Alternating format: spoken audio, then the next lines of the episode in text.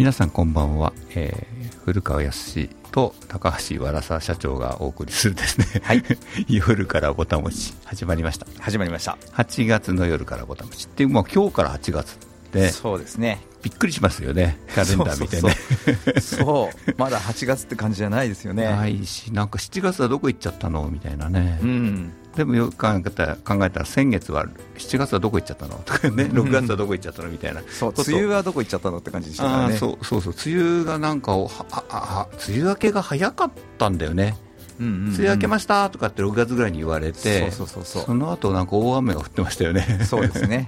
梅雨っぽかった時期もあったし。梅雨っぽかったしなんかやっと上がったみたいな話もあるし、はい。ね。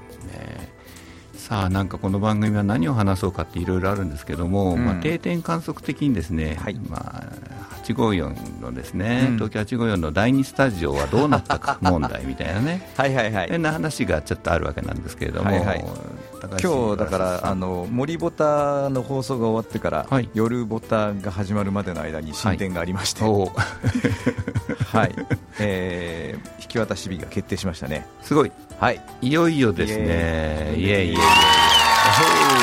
自分で言えいやだからいよいよ第2スタジオが本当にリアルなものとしてですね。そうですね。え、ーっとできるっていうことになった、なりました。ということですね、はい、まあ、8月終わりか9月の頭ぐらいなんですかね。9月の頭にはなんとかしたいと思ってます。うん。はい、あのやっぱり時間が拡大してねこれも深夜放送枠っていうのが、はい。うん。あの4月ぐらいからできたわけじゃないですか。はい、で番組数がめちゃくちゃ増えたみたいなことがあるんで、多分収録番組も多くなったんじゃないかなとか思うんだよね。そうなんですよね。うん、今日の森ボタンの後もなんかですよね。あの収録してましたよね。まあまあそうですね。うん。はい、あの枠は面白いばあの音楽番組ですけど、はい、そんな番組ができたりいろいろうんそうなんですね。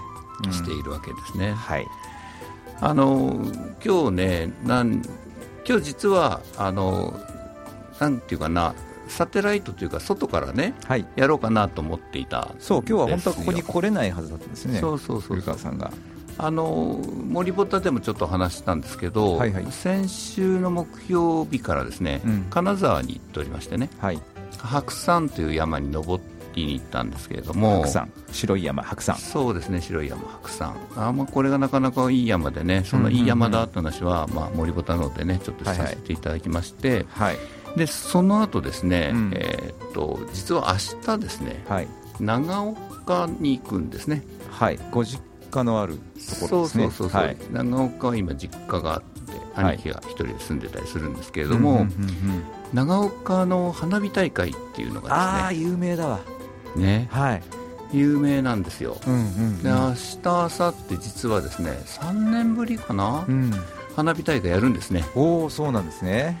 例年ですね、うん長岡の花火大会ってまあ2日間で50万人だとか100万人だとか集まるんだよねはあ。でどうやすんのかなみたいな話あるじゃないですかはあ、なんかねね。また増えてるとかっていう話コロナさんがまた増えてるとかって話があって、はいはい。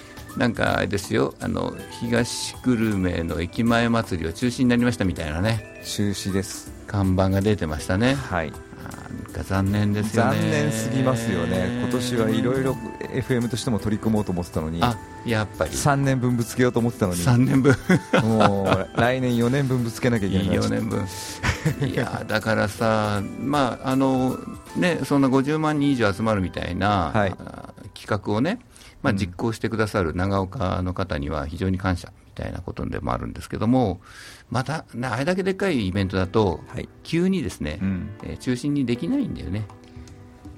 だからね、そこなんですよね、日本の人、日本の人って俺も日本の人だけど、もうあの中止にするのが苦手っていうか、予定を変更するのが苦手な人々で、思いっきれないんですよ。それは何高橋さんはどっちの見方してんの、うん。え？駅駅前商店街が中止になったことをみの見方してんの？いや、違う違う、逆逆。逆なの。あのだから今までやってきたやり方を変えられないから中止になっちゃうんですよ。あの昨日かな、一昨日かな、うん。えー某国の首相がですね、うん。えーっと要するにこのコロナさんっていうのは、うん。えーインフルエンザと同等でもいいんじゃないですか？っていうですね、うん。陳情がですね、えー全国のお医者さんからですね病院から上がっていたわけですよ、はいはい、ね、それをこう全部蹴っ飛ばしてね何を言ってるんだと。うん、まだまだ分からんぞと。何を言ってんだと言って怒っ怒ってあのその陳情をねはい、な亡き者にしてしまったというですね 話があり。あの、はいはいはい、確かにその感染者数はすごく増えてるんですよ、僕の周りでもね実はすごい感染者が数がい感染者がいてねはい、陽性になってますっているんだけど、はい熱はね出てるんですよ、38度からまあ40度近い熱は出てるんですよ、うん、で3日ぐらいで下がって、まあ、その後喉が痛いっていうのがしばらく続くと。うんっていう感じの人がまあ圧倒的に多いのね。うん、うん、でもねふっと考えたらですよ。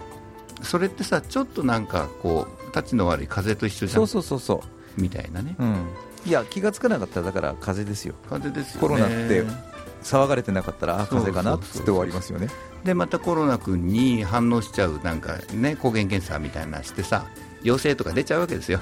うんうんうんね。陽性とか出ちゃうとわー、はとかいう話になって大騒ぎになるわけじゃない、まあ、だからなんか、まあ、病院側の人としてはさあの発熱外来っていうのは今ほとんど機能してなくてね。うん。あー東京は特にダメだね。多摩地方東久留米も全然電話通じないんですよ。発熱外来ってだから熱出した人がさ、うん。例えばですよ熱出して、まあ、抗原検査して陰性が出ましたと、うんうんうん。とこれはほらインフルエンザかもしれないじゃん。はい。そしたらタミフルとか処方してもらわないといけないじゃないですか、うんうんうん。そういう人が病院にかかれないんですよ。なるほど。それって国民を守ってないよね。ね。はい。あの守るべき守られるべき人が守られないような状況を作ってしまってる。うん。んじゃないかな。そうそうそう。そうです思うわねけですよね。はいでやっぱりその日本っておかしいなと思ったのはうん。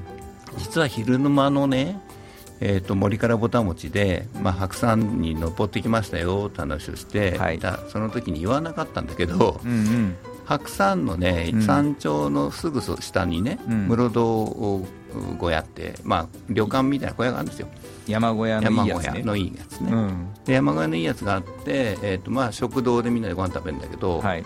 えー、と食堂に行くときはマスクしてくださいとか言ってねはいはいはい。言われるわけですね。なるほど。で売店があって、まあ、生ビールとか売ってるわけですよ、はい。まあ、素晴らしく美味しい生ビールがね。売ってるわけなんですけどね、はい。まあ、その素晴らしく美味しい生ビールを買うところでもマスクしてくださいとかって言われるわけね。うん。でもっと驚いたのは、うん。その小屋のね山小屋の周辺の自然観察会をやりますと。はい。ね、希望者は、えっと、ほ宿の前に何時に集まってくださいとか言ってるわけ、うん。でその時マスク着用のこととかってうん。外ですよ、外ですよね。オープンエアですよ、はい。そうですよね。なんだろうなっていうことを思うわけですよ、そうですね。あのおまけにとこ登山道を登っていくときにね、うん。すれ違う人がいるわけですよ、うんすれ違う人がさ、うん。こう人の顔を見るにね見て、うん。見た瞬間にうん。顔を背けてね、うん。口を塞いでさ、うん。手で口を塞ぎながら顔を背けるみたいな。おおで言ってこうすれ違うわけよ、ー そうその人口先女だったんですよ。えー。違いますね。というかまああの登山って山登りって一つのみ、まあ、みルールっていうかな。あの挨拶必ずするんですよ。すね。こんにちはって。いう、はい。必ずしますね。そのこんにちはがなくなってしまったというね。そうかそういうなんか寂しいですね。こともあり、うん。えーなんだろうな。でねその実は来週からですねデンマークに行くんですよ、はいはいはい。急に 急に世界に広くなりましたけど、はい。長岡花火大会は明日行くんですけども、はいはい。来週のですね今ぐらいはですねいいな自由に飛び回ってるな。羨ましいな。来週の今ぐらいじゃないな。来週の火曜日の夜か。はい。9日の日だかな、はい。9日の夜成田が飛びますはい。だからあのあっちのオープンレディオスタンドは出られないっていうこそうそうそう、とですねオープンレディオスタンドもは、えー水曜日は出れないです、えーさあどこにいるでしょうってドバイ経由なんで ドバイにいるかもしれないとかね。コペンハーゲンついてるかもしれないとか、まあそうはいういう感じなんですけども、うん。あのまあ、コロナの影響で直行便がなくなっててあコロナの影響じゃないんだこれ。これはねロシアウクライナの影響ですね。そうか上飛べないからか。そうそうそう遠回りしないといけない。そうですね。そうロシア上空一番長いですからねヨーロッパ行く飛行機は。そうなんですだからロシア上空飛ばないでどう行くかっていうと、うん、えっ、ー、とね、南回りか北回りですね、そうそう手を挙げる航空会社はですねエミレーツ航空だったりするわけね、と南回りになるんです、ね、そうそうそう。でドバイ経由なんですよ、うん、はい、でドバイとトランジットで行くんですけども、うん、まあ、それで行けることになってよかったなということと、うん、やっぱりねまだまだその海外には行けるんだけど、えー、やっぱりその検疫的なものがね厳しいんですよ。はい、検疫的なもの厳しいのとやっぱりねリスキーなことがありましてね、うん、それはその、まあ、もちろんその成田でね登場する直前の PCR 検査で、うん、えー、もちろん陽性が出たらいけないわけよね。はい、で例えば向こうでの旅行中に、うん、えー、帰るえー、飛行機に乗るね帰りの飛行機に乗る72時間前かな、うん、PCR 検査を受けるんですよ、うん、で受けて、えーと、陰性じゃないと、はい、帰りの飛行機乗れないのね、はい、でねやっぱり今ねなんか向こうでかかっちゃうっていう人も多いらしくて、うん、そこで引っかかるとですね、うん、えー、っとツアーで買った往復のチケットの帰りの分がですね、まあ、おじゃんになるわけですそうですね。で新たに買わなきゃいけない。新たに買わなくちゃいけないっていうのは、はい、航空券の海外海外のさ航空券って、はい、正規で買ったら大変なことになるんですよ。大変です、ね。はい、なんかあのビジネスクラスじゃなくて普通のエコノミーだって片道60万、70万って普通だったりするんだよね。定価はね。そうそういかにディスカウントして売ってるかっていうそうそうそうねで片道10万ぐらいかな。今ちょっと上がって15万ぐらい 10, 10万ぐらいで買ってるんですよ。えーとね、いい時期に買ったんであの片道10万ぐらい往復で20万ぐらいのチケットなんだけどなるほど、ね、それがだめになっちゃうと帰りの便を探すのが大変なのね、はい、で、えーと、デンマークに滞在しないといけないわけですよ、陰性反応が出るまで。はいそう。それ、ちょっとこの間テレビで同じような境遇の人その境遇の人やってましたね、やってましたか、はい、あの韓国に行って、ですぐなんか PCR で陽性になっちゃって、でそのまま帰国予定日になっても帰れず、そうそうそうで PCR 陰性になってもまだ帰れず、あ違うわ、症状が収まっても PCR がなかなか陰性にならず帰れず、あそうそうそう、PCR が陰性にならない限りは帰れなくて、滞在費も自分持ちだし、えーと、チケット代はもちろんね、もう一回買い出すの自分持ちだしっていうのがあって、リスキーなんですけど、ね、いやまだ韓国だからいいですよ、あの航空券安いから、うん、まだね、ヨーロッパはきつい、ヨーロッパはきついですよ、だから、まあ、ヨーロッパで、まあ、そんなことになったらやっぱり格安チケットをどうやって手に入れるかという話になるんだけどそうなのね。昔は日系の旅行者に行くと駆け込むと何かしら安いのを探してくれたのよ。そうなんだよ。だからその、まあ、チケットがあればって話なんだよね。そうなんですよね。でね実はそういうことが頻繁に起こってるらしくて、はい、あの旅行会社旅行そういう、ね、海外ツアー向けの保険っていうのができてるんですよ、今。あコロナ保険みたいな、まあ、コロナ保険、要するにね、うん、いろんな事情があって、はいはい、えー、と帰ってこれなくなった、あるいは、はい、えー、成田から飛び立つ直前の PCR 検査で陽性が出ちゃって、うんうんうん、ツアーに参加できなくなった時のツアー代金のいくらかが戻ってくるみたいなね、はいはいはいはい、とそういう保険が実はあって、はい、その保険にまあ入るんですけれども。リスク管理してますね。いやだからやっぱりその個人でやってるツアーなんでね、うん、その個人でやってる企画してくださってる人も、まあ、そういう保険は確実にちゃんと入ってくださいねと、はいはい、要するにそのリスクを負えないわけですよ、ツアー企画者も。だからそれはやっぱ参加者の自己責任的なことはね、うん、えー、と含めながらツアーが成立すると。まあそうですよね。まあそれはそうなんだよね、と思うだからそれでいいと思うんですけど、はい、日本人ってさなんかこれあのあれだよね企画した人とか主催した人に全部責任を負わせようっていう感じもあるじゃない。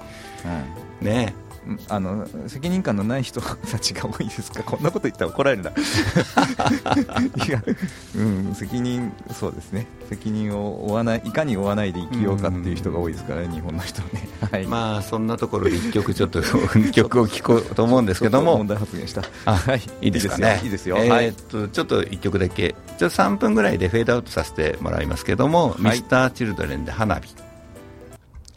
はい、聞いていただいたのはミスターチルデンで花火ということで、実はこの次の番組が花火特集らしいんですけども、そうですね。この超有名な花火だけは、なんか花火抜きで やってるということをさせてね。だけは抜いて。抜いてとはい。いうことで。当たり前なのでっていうことでした。まあ、まあ、この花火の曲、花火って何かこう、なんだろうな、こう、願いみたいなものをそこにかけ、かけるというかな？っていうのが流れ星みたいですねそうあるなっていうのがあって、実はね、長岡の花火っていうのは、あの、鎮魂なんですよ。ああ、なるほどね。えっ、とね、ちょうど8月の2日、3日っていうのは、長岡大空襲があったんですよ。はいはいはいはい。その空襲で亡くなった人たちをの魂を鎮めるために花火大会、長岡祭りというのを始めて、うんそこで花火を上げ始めた。うん。なるほどね。だからね、あの曜日じゃなくて、8月の、まあ、1日、今日が前夜祭で、はい2日、3日が、まあ、長岡祭りで、これはもうね、日が決まってるんですよ。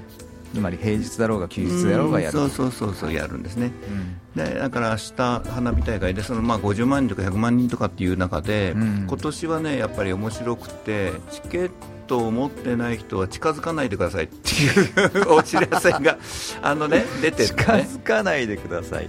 あの長岡花火ってその指定席券っていうかマス席とかチケット買って入れるところ、エリアとね自由席ゾーンってのがあってさ、はいはいはい。えーっと信濃川の河原沿いかあか河川沿い時期でやるんだけど、うん。まあ、土手があるじゃないですか、河川敷の、はい。はい。そこの土手をみんなが、あのあれですよ、我先にというかな、早い者勝ちで陣取ってね、うん。見るのがまあ長岡の花火なんですよ、はい。その2時ぐらい、もう暑い炎天下のさなかね、うん。ブルーシート引いて、ですね、うんうん。会社の若いやつらはですね、そうね。あの場所取りをすると、はいはい。これがまあ長岡の風物詩だったりするんだけど、はい。あのちょっとどういうふうになってるかわかんないんだけど、まあ、そういう自由席が管理されてるんだろうな、やっぱりそうやってぎゅうぎゅうに入っちゃうわけでね、そんなことするとね、うん。やっぱり密になっちゃうから、もうだからやっ河原が指定席にこう全部こう番号振ってあるってことですよね、きっとね。まあ、それはまた逆に管理できないから、自由席なくなってるのかもしれないよ。ああまあまあそうかもしれない。ただその人代わりにですよ、うん NHK の BS でですね、はい明日生放送するんですあ、それは頭いいな。えーこ全国番組ですね、はいはい。BS だもんね。BS のそれも 4K 放送だったりするんだね。ああ。あのな生放送するんですね、はいはいはいはいやっぱ長長岡の花火の最大の特徴はフェニックスって言って、うん。河川敷ですね全長2キロぐらいにわたって大スターマインが7連発ぐらい、はあ。7連ぐらいあんだな、素晴らしい。バンバンバンってね10分ぐらいあんで、うんうんうんうん。まあそういうなんか他ではやっぱり見れないのがあるんで、はい。まあでもねあれはねテレビじゃわかんないな良さは。なんてこと言っちゃうと確かにね。だからね、そうかまあ、死ぬまでは、死ぬまでにはっていうと大げさだけど、はい。まあ、一度は行ってほしいなとか思ったりするんですけども、はいまあ、その、うん一時期はですね、うんあのいアルコールの持ち込みはしないでくださいっていうアナウンスもあったんだけど、うん。えー、とす最新の情報ではアルコール持ち込みはいいと、うん。ただあの控えてくださいって書いてありますね。ああ、そうか。あの酔っ払うなとの飲みすぎるなと会場で飲みすぎるなと、まあ、ーいうことなんですけどねまあね。まあだからちょっと行ってみないと分かんないけど明日どんな感じなのかなって感じで,、で僕はですねその高校の同級生がですね、うん。なんとスポンサーなんですよおお。花火大会の素晴らしい。でスポンサー席っていうのがありましてねはいはいはい。でそこのチケットを1枚ですね特等席ですねい。ただきまして素晴らしいえー行ってくるんですけれども、はい。まあ、その花火でねそのコロナどうするのかみたいな人でねデンマークの話にちょっと戻るとねうん。あれ前も話したのかなデンマーク在住の日本人の人がいてね。はい。まあ、その人と情報交換というかな、うん。現地どうですか？みたいな、今ね、ズームとかあってオンラインでね、はい。えー、とできちゃうんですよね、そうですね。すごいよね、いい時代。いい時代。で、ね。その デンマーク在住の日本人の方が、うん。あ強く言ってたのは、うん。えーデンマークに入国したらですよ、うん。まあ、マスクは絶対しないでください。ってはいはいはい。はい。言ってたんですうんうね、んでそれはデンマークではマスクをしているということは、自分に自信がない。要するに自分がコロナに感染しているかもしれないなるほど。そういう人がマスクをするんであって日々自分でちゃんとしてる人はしないんだとうんうんうんっていう考え方なんだってはい。だからしてたらもうみんなからあのなんていうか遠ざかっていくわけ。ね。マスクしてる人からみんな遠ざかるみたいなね。ちゃんとしてない人だと。そうそうそうそう、はい。だから自己管理ちゃんとしてるかどうかみたいな話がね、うん。ワクチンもちゃんと打ってますとか、うん。日々ちゃんとしてるとか、その例えば抗原検査を自分自主的にちゃんとやってて、うん。陰性を確認しながら外出てるとか、うん。で、そういうことが基本にあるわけで、市民生活っていうのがそういうことなんだろうな、ヨーロッパだとね。はい。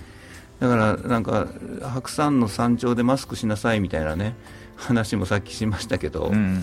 あのなんかこう日本ってうん。変だよね。まあ変だと思っている我々が変なのかもしれないですけどね。日本全体から見ると。うん。ちょっとそう思いつつ自分は心情的に日本よりヨーロッパ寄りなんだなっていうのを感じている今日この頃でございます。うんなんかでもさその、うん。ね、日本の首相がですよ、はいはい。インフルエンザみたいなもんじゃないんだよ、まだとか言って言ってるのがおかしい、もうすごい違和感を感じたのね、うん。もうなんかさ、なん何か裏があるんじゃないかなと思っちゃうわけですよ。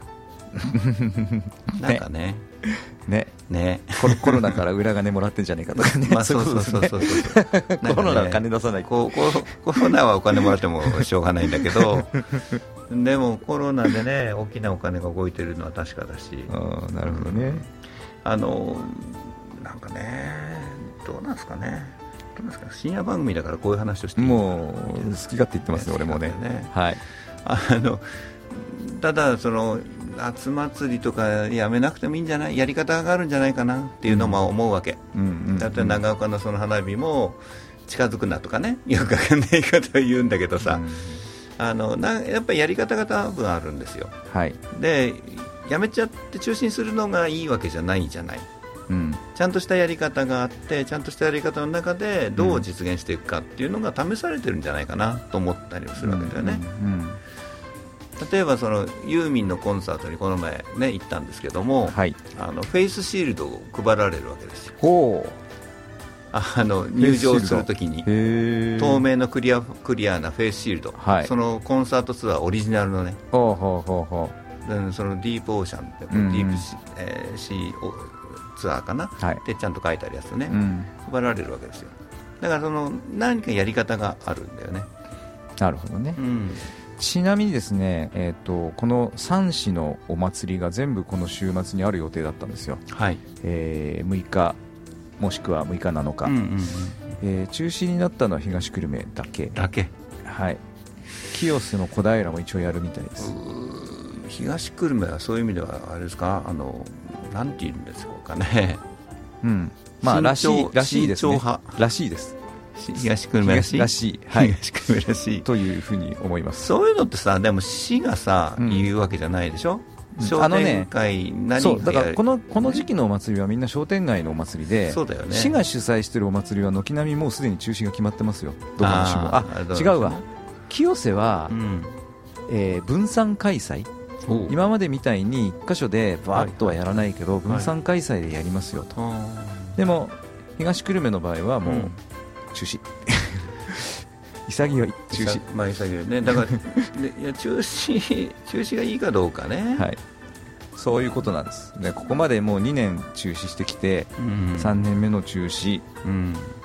がどうなのかっていうまあそれはね人によって受け取り方はあるでしょうから私もあんまり波風は立てたくないんですけど、いや今、はい。中中止が悪いとも思わないですけども、うん。でも何か別の方法があるんんじゃないかなそう。そうっていうことだね例えばねひまわりフェスティバルをね今年バーチャルひまわりフェスティバルを清瀬はやるんですよ。AR 拡張現実を使って、すごいね。そういうのをやらなきゃダメだよね。ねそうね。そうそういうさ、ううんん。せっかく代わりのテクノロジーがあるんだから、うん。そういうところに目が配れなかったりするんですよ、なるほどね、うん、ななんだろうな。で、まあ、バーチャルはバーチャル。で、まあ、バーチャルでも相当いろんなことできるよね。できるできる。今何でもできちゃいます。そのコロナになってオンラインセミナーめちゃくちゃ増えたんだけど、うん。オンラインセミナーでも結構できることあるなっていうのがまあ、実感としてあるわけですよ。私もあの、今ね個別指導っていうのはやってますけど、うん。もうこの夏はめちゃくちゃあのズーム個別指導ばっかりです。なるほどね。もう現地に行かない。でもね、ズーム個別指導の方があの今の若い子はね、うん。いいんだよ、きっと、うん。絶対いい、うん。質問しやすい、そうそうそう。今の若い子って、大勢の中で手を挙げて質問するっていうのはすごい苦手なうんうんうのよね、んなんか我先にみたいなね、そういうのをすごく苦手とするんですよ、そうそうそう。だからちょうど1対1になってうん。いる方が絶対質問しやすい、うん。ら個別指導っていうのが一つ道が開けたっていうのがあるのかもしれないね。ですね。個別指導もリアルよりズームの時代になってきちゃいましたからね、ちなみにこの番組って何分まででしたっけ？これねあと1分です。29分ぐらいまはい。でそうですね。えー喋ってていいんでしたはい。あーでもね来週、来月ね、はい。ちょっと僕ギターを持ってきて、はい。オリジナルの曲歌おうかなとか思うんですけど。あどうぞどうぞいいんですか、はいそんなことしても。ここにギターありますけどね。あ本当ですか？私が高校時代から使ってるやつが。ほうほうほう。はい。まあなんかもしかしたらそんなことも来月9月はやるかもしれない、ということであの、はい。えー、と今日何の話したんだっけ？そうだな。明日花火行くんだよって話したんですよね。そうですねまあ、はいコロナの話になってしまいましたけども、はい。あの8月の、まあそうですね。もうだって今コロナだもん旅行に行くとしたらもうね課題は課題はね。どうやって乗り越えるかだもん。そうそうそうそう、はい。だからまあ来次回の時にはもうデンマークから帰ってきてることでしょう。そうですね、はい。デンマークで感染してるかもしれないと、はい、誰にもわからない。無事に帰ってくることを皆さん願っててね。はい。あと5というわけ秒ですこの辺で今日今月の、えー夜ボタン終わりにしたいと思います。ありがとうございました